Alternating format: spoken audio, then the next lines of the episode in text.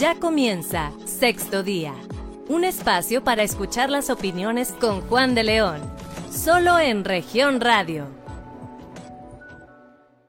¿Qué tal? Muy buenos días. Estamos dando inicio a Sexto Día. Le damos la más cordial bienvenida a este espacio de información y análisis de Grupo Región esta mañana que estaremos tratando un tema importante para toda la sociedad, así que los invitamos a que sigan en esta sintonía por nuestras cuatro estaciones de radio. 91.3 de frecuencia modulada para toda la región sureste, en el 91.1 de frecuencia modulada para la región centro carbonífera y cinco manantiales, así como la 103.5 para la región laguna y 97.9 para el norte del estado. Es un gusto tenerlos con nosotros. Somos Claudia Olinda Morán y Jessica Rosales y bueno, pues esta mañana vamos a platicar sobre este próximo 17 de mayo, este próximo lunes que inicia este programa piloto del gobierno de Coahuila para el regreso a clases presenciales. Todos los detalles estaremos platicándolos hoy con eh, los diferentes sectores involucrados en este tema, por supuesto, la Secretaría de Educación, las secciones sindicales, los maestros y también los padres de familia. Así que quédese con nosotros porque este programa va a estar muy, muy completo. Y saludo, por supuesto, a mi compañera y amiga periodista Claudia. Muy buenos días. Muy buenos días, Jessica. Muy buenos días a toda nuestra audiencia, a todos nuestros invitados, que como saben, sexto día tratamos de ofrecerles todos los ángulos, todos los puntos de vista para que usted se forme su opinión y pueda tomar decisiones, en este caso, incluso como padre de familia, como maestro, eh, sobre como trabajador de la educación, sobre qué hacer, cómo hacer las cosas de mejor manera, pues para todos estar en, el mismo canal, que en este caso se trata de la reactivación de uno de los sectores más importantes de eh, la actividad de un país como es la educación. Entonces este tema le viene a la perfección. No se vaya, en la próxima hora estará escuchando al director de Educación Primaria de la Secretaría de Educación Pública en el Estado, Oscar eh, de León Flores, que está aquí con nosotros, al representante del Comité Ejecutivo Nacional ante la sección quinta, Ruperto Contreras Alcántara, y a Rafael González Sabido, que es el delegado especial de la sección quinta del CENTE aquí en Coahuila. Tendremos también un enlace telefónico con María Guadalupe Caro Angulo, que es presidenta de la Unión Nacional de Padres de Familia y con esto, bueno, eh, trataremos de presentarles todo el panorama de eh, lo que significa este ansiado pero también tan temido regreso a clases de manera presencial. Así es, y para nosotros es un gusto tenerlos aquí en el estudio de Grupo Región, a todos estos invitados que van a enriquecernos, por supuesto, con toda la información. Bienvenidos a todos, muy buenos días. Hola, buenos días. Buen día. Bien, y si les parece, vamos a comenzar preguntándole algunos detalles al director de Educación Primaria de la Secretaría de Educación, el profesor Oscar de León Flores, sobre los detalles, profesor, de este próximo lunes. ¿Qué implica este nuevo modelo que está eh, pues llevando a cabo el gobierno de Coahuila para poder eh, en, un, en, un, momento determinado pues tener una cobertura del 100%. Esta prueba piloto se iniciará el próximo lunes. ¿En qué consiste? Muchas gracias, Jessica. Muy buenos días nuevamente a todos y a todas, gracias a mis compañeros que me acompañan del, Sindicato Nacional de Trabajadores de la Educación. Decirte que este regreso a clases ha sido un trabajo este, no de, un día o de algunas semanas, es un trabajo que se ha venido trabajando de la mano con varios sectores. Eh, un sector súper importante es, el sector salud, la, Secretaría de Salud como directriz para las acciones en esta pandemia. Otro sector este, muy importante eh, es el Sindicato Nacional de Trabajadores de Educación, quien este, alberga aquí a todos los maestras y los maestros, a todos los trabajadores de la educación, y que de manera muy corresponsable han estado en las mesas de diálogo con la Secretaría de Educación y hemos llegado a un acuerdo, hemos llegado a un modelo de, regresar a clases de manera híbrida. Eh, hemos este, consensado a, a, lo largo y ancho de todo el Estado con las tres secciones sindicales, este, con los directivos de las escuelas y con los trabajadores de la educación. Y son 70 escuelas que en esta primera etapa eh, levantaron la mano y dijeron, nosotros este, queremos participar de manera, de manera voluntaria y la Secretaría de Salud nos está arropando para ver todo lo que es el, el, protocolo de, del regreso, los filtros de, de entrada a las escuelas, los filtros de salida, la sana distancia y decirte que en estas 70 escuelas se albergan cerca de 18 mil alumnos en todo el estado. Entonces es un, es un número bastante, bastante considerable. este, donde participan eh, este, alrededor de, de, los 38 municipios, eh, alrededor de 27 municipios participan en este regreso a clases y trabajadores de la educación, son un poco más de mil trabajadores de la educación que van a estar en esta, en esta actividad. ¿En qué consiste este trabajo? Bueno, este, vamos a ver los eh, aspectos fundamentales de cada uno de los niveles educativos. ¿Quiénes participan? Participan 11 jardines de niños, 33 primarias, y 26 secundarias. En cada uno de los niveles educativos de educación básica se trabajará un modelo ad hoc para cada uno de estos niveles, ya que sus características son muy, muy diferentes. En el caso de los chiquitines de, de preescolar, pues se le va a dar prioridad a los niños de tercer grado, los que cursan el tercer grado de, preescolar. ¿Por qué? Porque son, eh, están a unos meses de ingresar a un nuevo nivel educativo que es educación primaria. Entonces el nivel de preescolar se va a enfocar en atender esas, eh, lo tenemos que decir, no es lo mismo educación a distancia que educación presencial. Este, con esta educación a presencial, pues tenemos algunas este, oportunidades y queremos que en estas eh, ocho semanas que, le resta al ciclo escolar, este, preescolar se va a enfocar a tercer grado de preescolar. En el caso de educación primaria, estaremos enfocándonos a los seis grados, pero también sin duda alguna le daremos un peso este, mayor al sexto grado y al primer grado de, primaria. En el caso de los niños de primer grado, decirte que no conocen a sus maestros. Ellos pues, el, año pasado están en preescolar. Con esto, con esto de la pandemia que, iniciamos el ciclo escolar, pues ha sido todo de manera, de manera virtual, no conocen a sus, a sus compañeritos. Entonces creemos que también es, es la escuela es el centro importante de convivencia, es un centro eh, importante donde el, el, niño necesita, necesita de esa convivencia con sus otros este, compañeritos. Los libros de texto están diseñados para trabajar en equipo, para trabajar de manera colectiva y bueno, ahora lo hacen desde casa y a lo mejor con quien hacen equipo es con la mamá, con quien hacen equipo es con el hermanito, con quien hacen equipo es con el papá, este, cuando así se puede determinar. Claro, maestro, ¿y van a regresar cuántos días a las aulas? ¿Ya se tiene especificado la estructura? Sí, este, se, se tiene este, pensado regresar los, los cinco días de, la semana, trabajar los, los, cinco días de manera presencial, pero no con la totalidad de los alumnos. Sería con, con un 25% eh, de lunes a jueves, este, de manera presencial, y el viernes eh, lo dejaríamos para que el trabajador de la educación este, atienda a aquellos niños que de alguna manera no se pudieron asistir presencialmente. Recordamos de que también es de manera voluntaria el padre de familia nos firmará una carta responsiva donde este, él está de acuerdo en, mandar al niño este, a, la, a, la, escuela y este, el maestro será responsable del área académica. Este, Entonces 25% de lunes a jueves, viernes los que se quedaron en casa. Así es, de manera virtual se, se trabajará y también servirá para que eh, el docente en este, en este viernes, pues él tenga este, la, la suficiente tiempo para revisar evidencias, para ver cómo le fue durante la semana, hacer los ajustes correspondientes a, los, a las actividades, a las planeaciones didácticas. Entonces, este, creo que es un, es un modelo único aquí en Coahuila, este, es un modelo que se va a ir ajustando también.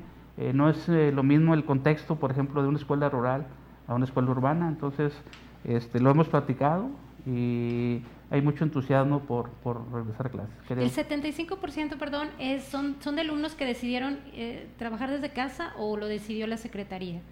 El 75%. Sí, porque sea 25% de lunes sí. Si tú tienes un grupo, por ejemplo, de 40 niños, la idea es que 10 vayan el lunes, 10 el martes, 10 ah. el miércoles y 10 el jueves. ese 25, 25, 25, 25, así es. Entonces puede suceder de que algunos de esos niños convocados eh, no vayan ninguno de los días por alguna situación. Entonces, el viernes se trabajaría con esos niños para que durante toda la semana tengamos con el este contacto con el 100% de los de los alumnos. Estamos platicando con el director de Educación Primaria de la Secretaría de Educación Pública en el Estado, Oscar de León Flores. A mí me gustaría preguntarle, bueno, ya, ya entendimos, va a ir un día por semana eh, el, niño. este, los padres de familia tienen opción a no enviarlo. Eh, habrá una actividad de remediación los viernes o, de poner al corriente a quienes no pudieron estar en clases presenciales. Pero ¿qué pasará con quienes definitivamente deciden no lo envío?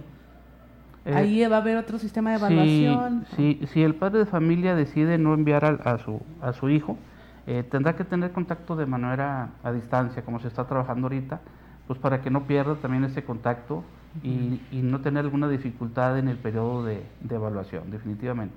¿Habría alguna flexibilidad, por ejemplo, con los papás que tienen un niño en primero, uno en segundo, otro en cuarto, de que a todos les toque el mismo día de la semana para que los lleven a los tres juntos y los recojan juntos? Sí, mira, eh, exactamente todas esas este, particularidades este, están previstas. Entonces, cada escuela eh, va a, condicionar este modelo a las necesidades. Tú tienes mucha razón, o sea, al padre de familia este, se le ajustaría más que el mismo día asistieran sus, sus tres hijos. Este, efectivamente ya esas particularidades las pueden ver los padres de familia. Decirte que esta semana que estamos hoy en sábado, este, esta semana que acaba de, de culminar, pues tuvimos una serie de capacitaciones con todas las figuras educativas, donde está la presencia del sindicato, donde está la presencia de salud y obviamente de la Secretaría de Educación. Y una parte se la dedicamos a los padres de familia, o sea, se platicó con padres de familia para explicarles el, modelo de los filtros. Eh, la recomendación de, salud, indudablemente, es el uso de, cubrebocas, ese no, no cambia. Eh, el, uso de, lavarse las manos este, frecuentemente, ya sea con agua y jabón o con algún gel este, antibacterial. Entonces, eh, ya se les explicó a los padres de familia, pero necesariamente si, si no hay un contacto de manera presencial, está la alternativa que sea de manera este, virtual. Perfecto. Y bueno, pues si usted está escuchando, es muy atento porque prácticamente estas escuelas nos darán la pauta para las siguientes instituciones educativas, que la idea es pues ya tener una cobertura más amplia. Y bueno, pues eh, vamos a preguntarle ahora eh, al profesor Rafael González Sabido, él es delegado especial de la sección 5 del CENTE aquí en Coahuila, ¿cuál es la posición de los docentes? ¿Cómo están ellos ya listos para este regreso? Porque prácticamente ellos estarán los cinco días de la semana en las escuelas, para eso ya se sometieron a esta vacunación Profe, muy buenos días. ¿Cómo, cómo está el tema de los maestros? Muy buenos días. primero, eh, este, nosotros nos hemos estado sentando a la mesa junto con la autoridad educativa, como bien dijo el profesor, eh, liderados por el señor gobernador del estado. Esto nos da, nos da pie para que entre la institución de salud, la Secretaría de Educación y nosotros como sindicato podamos construir la ruta que tengamos que seguir para que podamos nosotros entrar a clases. ¿Qué es lo que hemos hecho? Primero tiene que ser eh, este, eh, donde los maestros así lo decidan, qué escuelas van a entrar. Ellos eh, este, decidieron, ah, pues ahí vamos. Hay equipos trabajando de la Secretaría de Educación y equipos trabajando del CENTE, en donde estamos yendo directamente a las escuelas que dijeron sí y alzaron la mano. Vamos a iniciar nosotros en este tema del modelo híbrido en las escuelas para que podamos nosotros iniciar lo que escuchaba yo del maestro.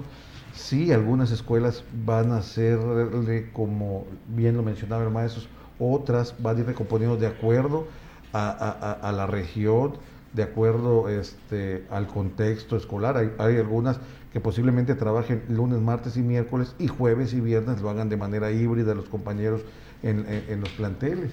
El de los requisitos que puso muy en claro el señor gobernador es que se tiene que tener agua primero para poder iniciar. Si la escuela que no tenga agua, esa escuela no participa. Lo segundo es que eh, la infraestructura esté completamente remozada y que tengan las condiciones para que podamos nosotros tener a los niños bien.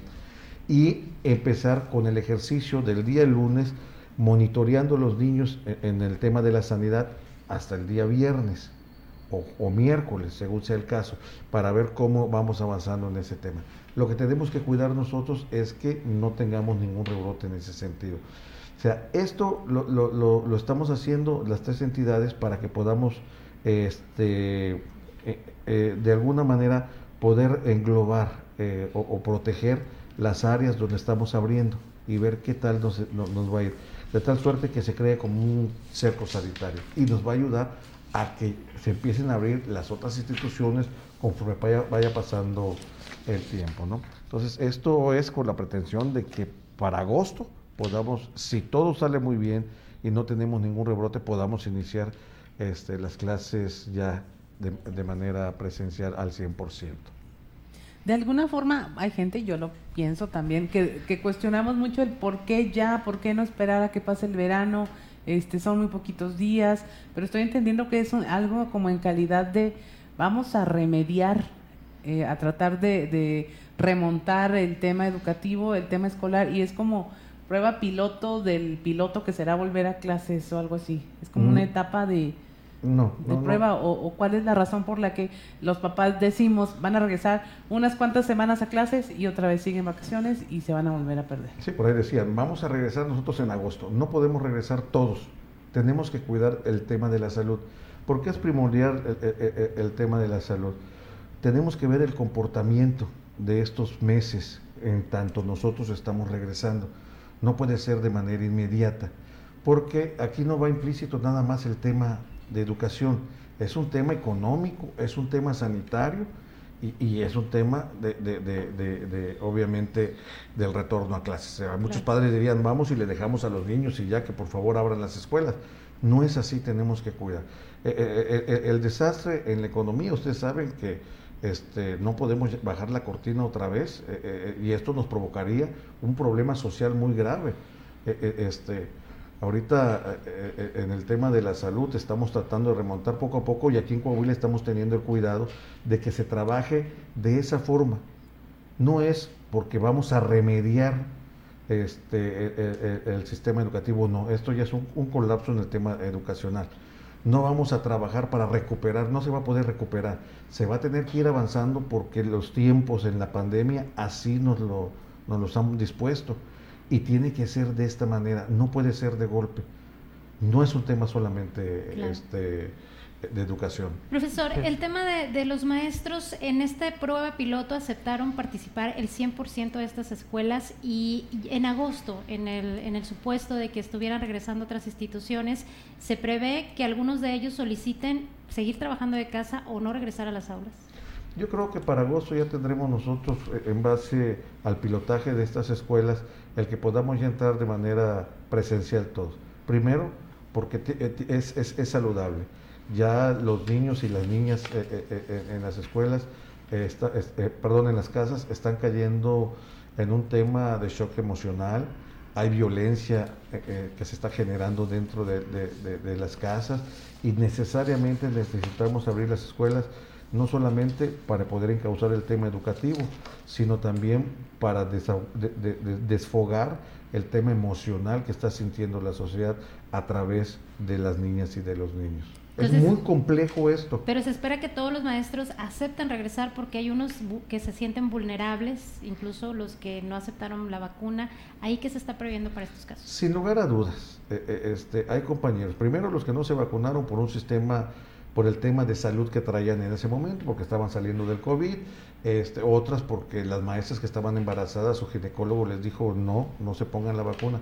Se va a abrir un espacio para que la próxima, para que en esta semana se puedan vacunar a, este, a los maestros que no se vacunaron en su momento. Y eh, a, los que tengan una percepción totalmente diferente y no quieran vacunarse, obviamente saben que tienen que tener los cuidados necesarios en el ámbito de la salud para poder eh, empezar a trabajar a partir de agosto. ¿Qué es los cuidados que vamos a tener nosotros, los, las maestras, los maestros y los trabajadores de la educación que estén en un estado vulnerable, obviamente no vamos a permitir que trabajen. Aquellos que a pesar de que tienen la vacuna, tienen algún problema por las reacciones que se dieron, pues bueno, se les va a dar un seguimiento aparte, pero son los menos, ¿no? Perfecto. Ya nos tenemos que ir a corte nada más rápidamente, profesor, en el tema de eh, este prueba piloto y esto que se espera ya para agosto. ¿Se regularán los horarios? ¿Será algo que los maestros decían, bueno, estamos trabajando todo el día? ¿Esto logrará ya que ellos tengan su, su, horario normal, incluso padres de familia, que ya se regule este tema? Sí, eso es lo que buscamos, porque si bien ustedes saben, ahorita el maestro está trabajando desde las 7 de la mañana, su horario normal, 12, 1 de la tarde, pero, pero ahí no termina. Los padres de familia le hablan al teléfono al maestro o a la maestra, le preguntan de las tareas y, el teléfono está repique, repique todo el día. Entonces prácticamente eh, han estado con mucho estrés laboral eh, eh, este, los compañeros. Y es obvio que necesitamos ya que se vaya regularizando.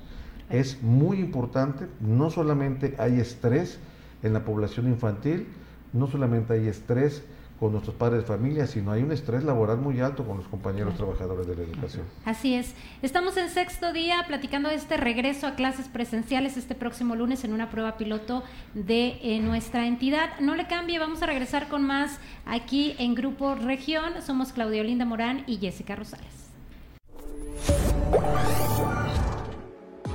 En un momento regresamos con más información, solo en región radio. Estás escuchando Sexto Día, solo en región radio. Muy buenos días, continuamos en su programa Sexto Día, somos Jessica Rosales y Claudia Olinda Morán y estamos hablando del tema del regreso a clases presenciales en Coahuila y este eh, de las escuelas eh, piloto, la prueba piloto para este semiarranque de las clases. Vamos a hablar ahora con el representante del Comité Ejecutivo Nacional ante la sección quinta, Ruperto Contreras Alcántara, sobre este tema del regreso a clases. ¿Cuál es la posición que han tenido? ¿Los maestros están de acuerdo? ¿Cuál es la caracterización que ellos han tomado ante este problema en el que pues le han entrado con todas las herramientas que han podido, han brincado de lo presencial a lo virtual, en lo virtual a tener horarios completos y definitivamente ya después de la vacuna tienen otro escenario. Pero ¿a qué se enfrenta el gremio magisterial? Sí, gracias, gracias Claudia. Mira, la verdad es de que a nivel nacional el sindicato ha seguido muy de cerca el desarrollo de tanto el sistema educativo como de las condiciones de salud que se han ido presentando. El maestro Alfonso Cepeda Sala, que es nuestro secretario general del Sindicato Nacional de Trabajadores de la Educación, ha sido muy claro en las negociaciones, en los acuerdos, las charlas que ha tenido, tanto con el presidente de la República como con la secretaria de Educación, la maestra Delfina, para generar condiciones mínimas de seguridad, tanto para los trabajadores como para los alumnos. Y dentro de esta comunidad educativa entran también los padres de familia. El maestro ha quedado muy claro un concepto denominado las 3B como una condición para el regreso a clases presenciales. Es decir, que el Estado esté en el semáforo verde. Ese semáforo está a cargo de la Secretaría de Salud. El otro verde, pues, es la vacunación a todo el gremio magisterial y que el avance que se ha ido teniendo a nivel nacional pues es constante, es paulatino y va a concluir a finales del mes de mayo a nivel nacional. Aquí Coahuila, bueno, fue uno de los, de los primeros estados que tuvieron la vacunación. El primero fue Campeche y enseguida entró un bloque de cinco estados entre los cuales está Coahuila.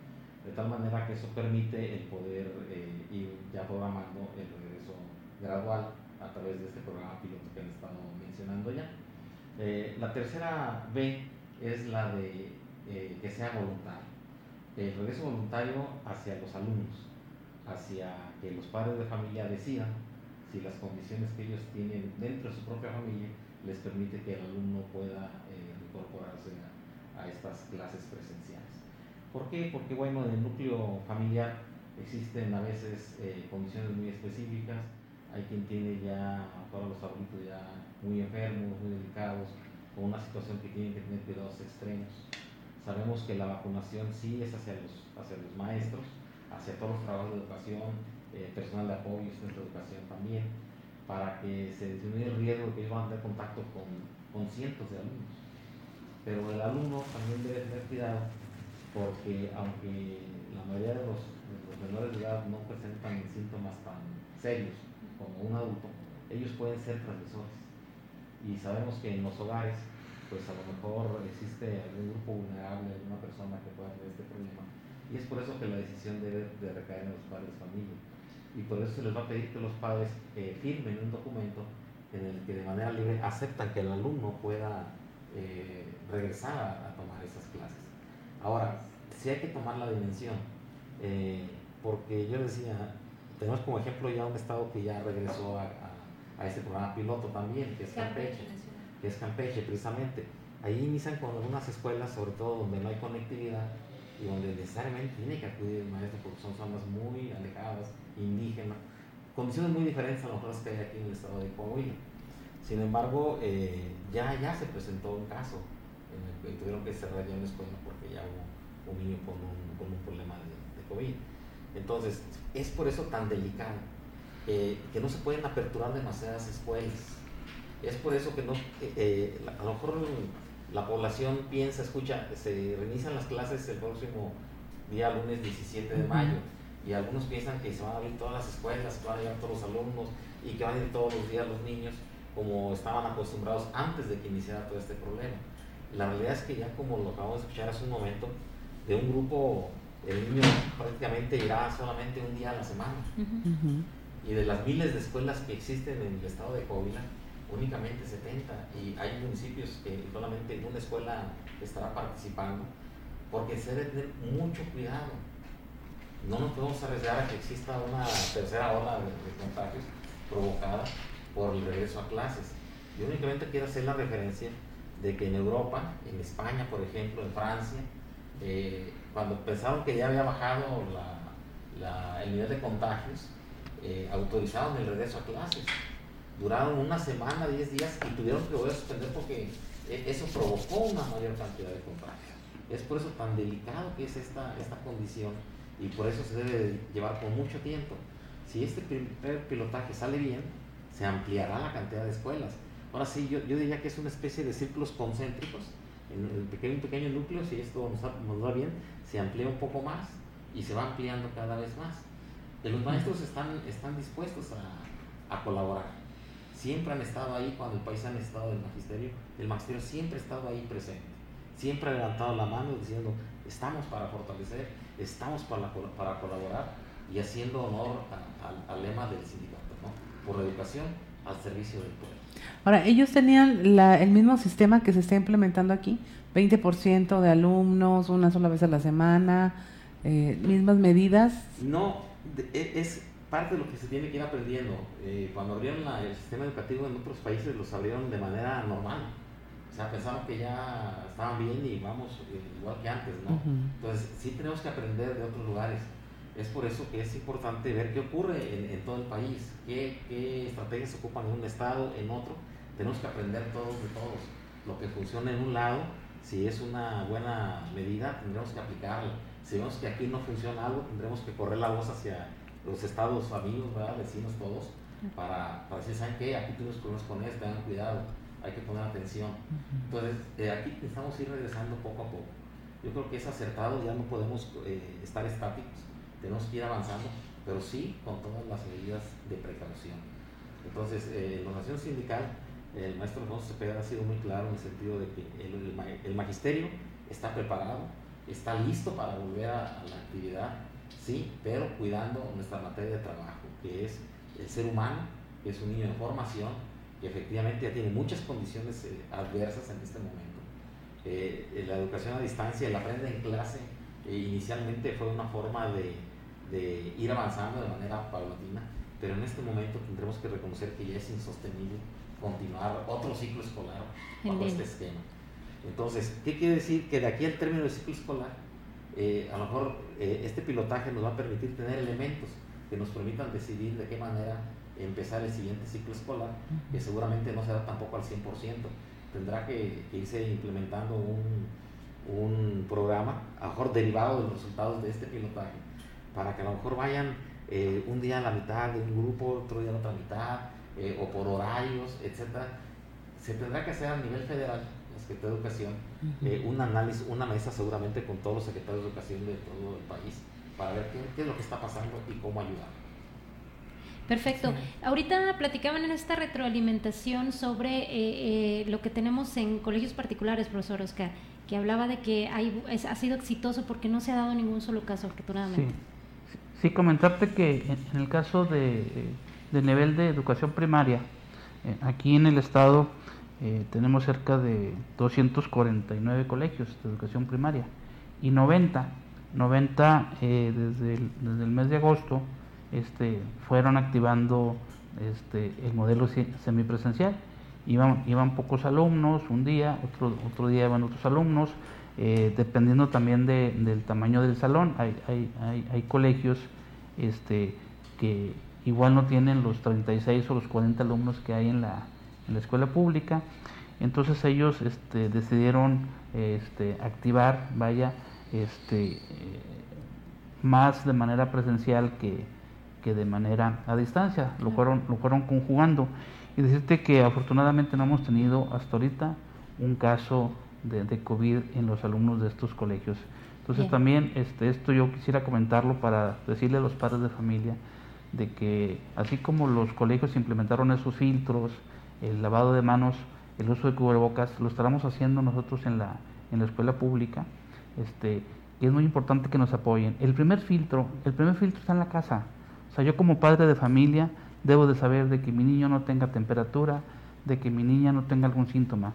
Si lo tiene, pues yo como padre de familia no lo mande a la escuela. Creo que ese es, ese es el, el primer filtro. Esa, es. eso es súper importante. También decirle al padre de familia que nos escucha, este, que estas 70 escuelas que han decidido este, eh, eh, estar en este pilotaje, ya el horario se va a normalizar. O sea, decirle al padre de familia de que el maestro lo atenderá en, el horario que en, lo que tiene su hijo. Si la escuela es matutina, lo va a estar atendiendo de 8 a 1 de la tarde. y si es vespertina, de, de una, de una 30 a 6.30 de la tarde. ¿Les parece justamente si pasamos una entrevista que tenemos preparada eh, con eh, la Asociación de Padres de Familia, que nos hable un poquito más cuál es la postura de este sector educativo? Eh, vamos a pasar esta entrevista con María Guadalupe Caro Angulo, ella es presidenta de la Asociación de Padres de Familia y nos enlazamos hasta La Laguna. Sí, ¿qué tal? Muy buenos días. Gracias por la invitación. ¿Cuál es la idea que tienen como padres de familia ante este regreso a clases presenciales? Entiendo que se elaboró una guía para padres. Ustedes, como lo, señalaban aquí en la mesa, pues la clave son la casa, ¿no? mandar a los niños con todos estos protocolos necesarios para que ellos tengan estas clases seguras. Sí, este, desde luego nosotros como padres de familia estamos conscientes de que desde casa tenemos que mandar a nuestros hijos con todas las medidas de seguridad con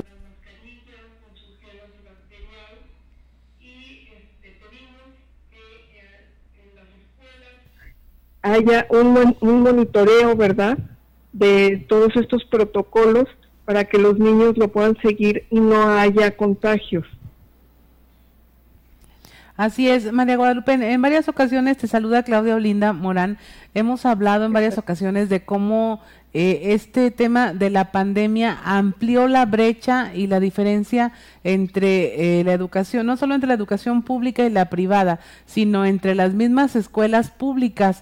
Hay quienes sí tienen las condiciones para regresar, hay quienes no, lo, lo vemos en principio porque se abren las escuelas que tengan agua, que se garantice este servicio. Eh, ¿Cuál es tu opinión en este sentido? ¿Se acrecentó esta brecha? cómo se va a tener que remontar este tema para que todos tengan igual oportunidad y no dependa pues solamente de la condición eh, física de infraestructura en la que se encuentran las instalaciones. Sí, este, mira, yo creo que sí se ha abierto un poco más esta brecha que tú mencionas. Este, estamos preocupados por esto. Hay, tenemos muchísimas escuelas en ejidos que no cuentan con agua potable, que están aisladas. Entonces sí tenemos que ver qué es lo que se va a hacer con estas escuelas. Alguna de nuestras propuestas podría ser que entre todos los padres de familia, junto con las autoridades, se revise las instalaciones antes del regreso a clase y que se haga en cooperación con todos una remodelación de las escuelas, que se les provee de todos estos insumos necesarios, ¿verdad? Que se necesitan para este regreso a clases seguro. Claro, María, el tema eh, antes de, esta pandemia, el tema de las cuotas escolares era muy importante para ayudar a la infraestructura y muchas situaciones de la escuela. Ahora más que nunca me parece que hará falta la contribución de los padres. ¿Haría esta invitación para que como padres de familia colaboráramos precisamente a mejorar las condiciones? Sí, los padres de familia siempre estamos dispuestos a colaborar con este, estas cuotas para el mejoramiento de de las instalaciones de nuestras escuelas, ¿verdad? Y lo digo de escuelas públicas y también privadas. Los padres de familia siempre ven una inversión buena el poder cooperar con las escuelas, pero yo creo que en esta situación sí se va a necesitar un apoyo extra de parte de las autoridades, ¿verdad? Porque los padres de familia no van a poder con todos los, los gastos que se vienen para la escuela. Entonces sí se, necesitaría un apoyo extra de parte de las autoridades, sobre todo en las escuelas que más lo necesitan. Así es, María Guadalupe. Pues te agradecemos mucho tu participación. Este, aquí tenemos en la mesa a personas de la Secretaría de Educación, del Sindicato de Maestros y sin duda eh, nos das la pauta para eh, comentar qué se puede hacer al respecto. Son temas que les interesan a los padres de familia y pues que son la otra, digamos, tercera parte del sector involucrado en este retorno a las clases presenciales. Muchas gracias por haber compartido tus opiniones con nosotros. Muchas gracias. Muchísimas gracias a ustedes por la invitación y reitero nuestra nuestro apoyo como Unión Nacional de Padres de Familia. Estamos a las órdenes de los padres de familia, pero también de los maestros y de las autoridades si ellos gustan ponerse de acuerdo con nosotros, porque no hemos podido tener contacto con las autoridades, estamos a sus órdenes para poder hacer esta pinza, ¿verdad? Y poder tener un regreso a clase seguro. Muchas gracias por la invitación. Excelente, muchas gracias. Y bueno, nosotros seguimos platicando aquí en la mesa de sexto día de este regreso a clases el próximo lunes en un programa piloto. Regresamos ya con las reflexiones, las conclusiones sobre este tema y más aquí en sexto día. No le cambia. En un momento regresamos con más información, solo en región radio. Estás escuchando Sexto Día, solo en región radio. Muchísimas gracias por continuar con nosotros aquí en sexto día hablando de este regreso a clases presenciales. Y bueno, pues ya en este bloque para conocer las conclusiones y reflexiones de este tema, que nos diga eh, el profesor Oscar de León Farías, eh, director de Educación Primaria de la Secretaría de Educación, eh, perdón, Oscar de León Flores, que nos platique ya sus reflexiones sobre esto que ya viene el próximo lunes y que esperamos sea un éxito.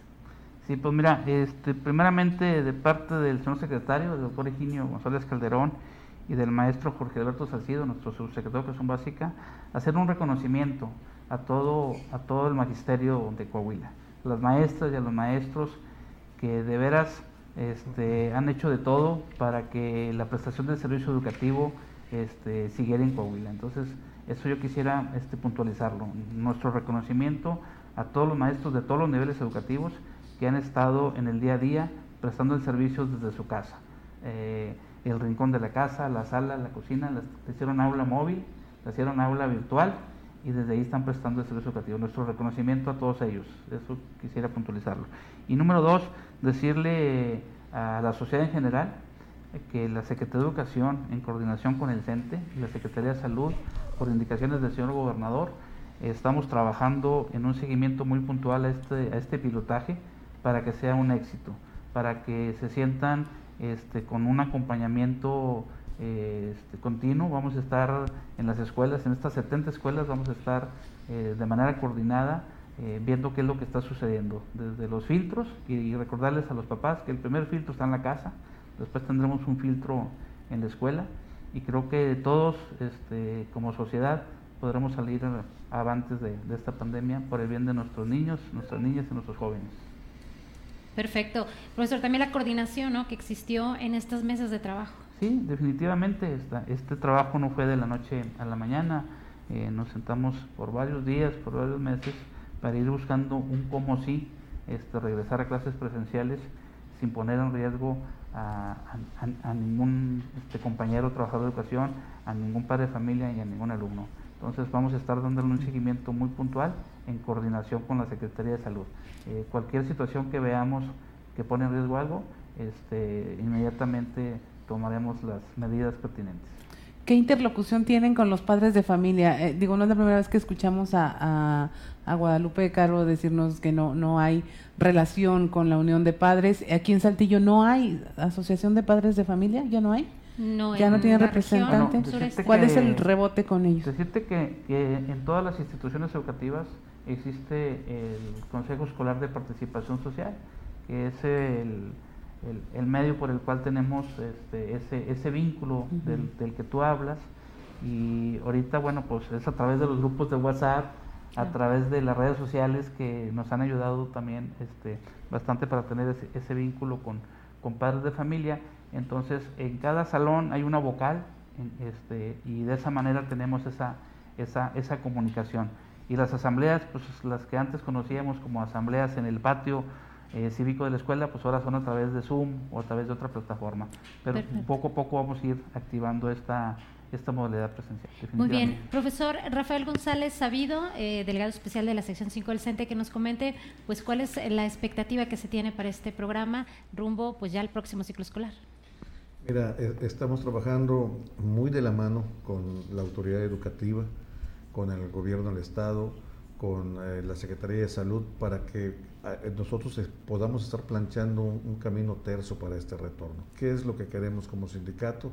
La protección de nuestras niñas y de, nuestros niños, eh, este, la atención que se le debe dar a los padres de familia, pero sobre todo también dándole seguimiento a nuestras maestras y a nuestros maestros para que podamos en este reingreso hacerlo de manera ordenada no solamente por el tema educativo, sino también estamos, eh, estamos muy pendientes del tema social, del tema económico, del tema sanitario, que es súper importante y que bueno, es una responsabilidad muy grande. Por eso le agradezco al señor gobernador que nos haya tomado en cuenta a todas estas entidades para que podamos construir a partir de un punto en donde coincidimos todos este, eh, eh, este tema para el regreso a clases. En otros estados, no ha sido igual. En otros estados se han tomado las consideraciones este, solamente por parte del Ejecutivo o por parte de la Secretaría, eh, o a nivel federal nada más, ahí va la vacuna y ya queremos que se regrese. No, hoy lo estamos haciendo todos de manera ordenada y eso es muy loable. Y agradezco a todos mis maestros eh, en el que en esta pandemia, como bien lo dijo el profesor, no, no, no, le hayan dado el, el 100, sino el 200% trabajando en sus casas. Y eso ha demostrado la valía del maestro, lo que somos capaces de hacer para mover a México, para que estemos todos, este, eh, la verdad, eh, eh, en el tema educativo muy fortalecidos. Muy bien. con Ruperto Contreras Alcántara, representante del, del CENTE de la sección quinta lo dijeron hace un instante, los maestros nunca han dejado uh, solos al país en ninguna de las dificultades que han enfrentado. Ahorita están dando de sí, eh, aunque no los veamos en las escuelas, estaban desde sus casas. ¿Cómo ve usted? ¿Cuál es el panorama para el magisterio? Sí, eh, yo creo que eh, estamos a punto de iniciar ya una nueva etapa diferente para todos en el país, el cual el magisterio también volverá a ser una parte primordial.